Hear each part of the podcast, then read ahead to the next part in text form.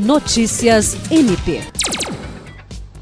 O Ministério Público do Estado do Acre, por meio da Promotoria de Justiça Civil de Brasileia, enviou ofício nesta segunda-feira à Prefeitura de Brasileia solicitando informações quanto à aplicação de recursos públicos destinados à contratação de apresentações artísticas por parte do município.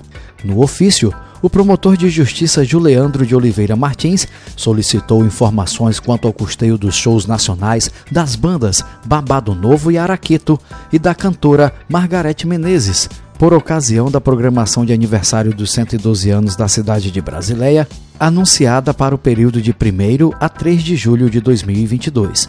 Segundo apurado pelo MPAC no portal da Prefeitura de Brasileia, identificou-se que somente uma das apresentações artísticas já foi contratada pelo valor de 250 mil reais por meio de processo de inexigibilidade de licitação. Jean Oliveira, para a Agência de Notícias do Ministério Público do Estado do Acre.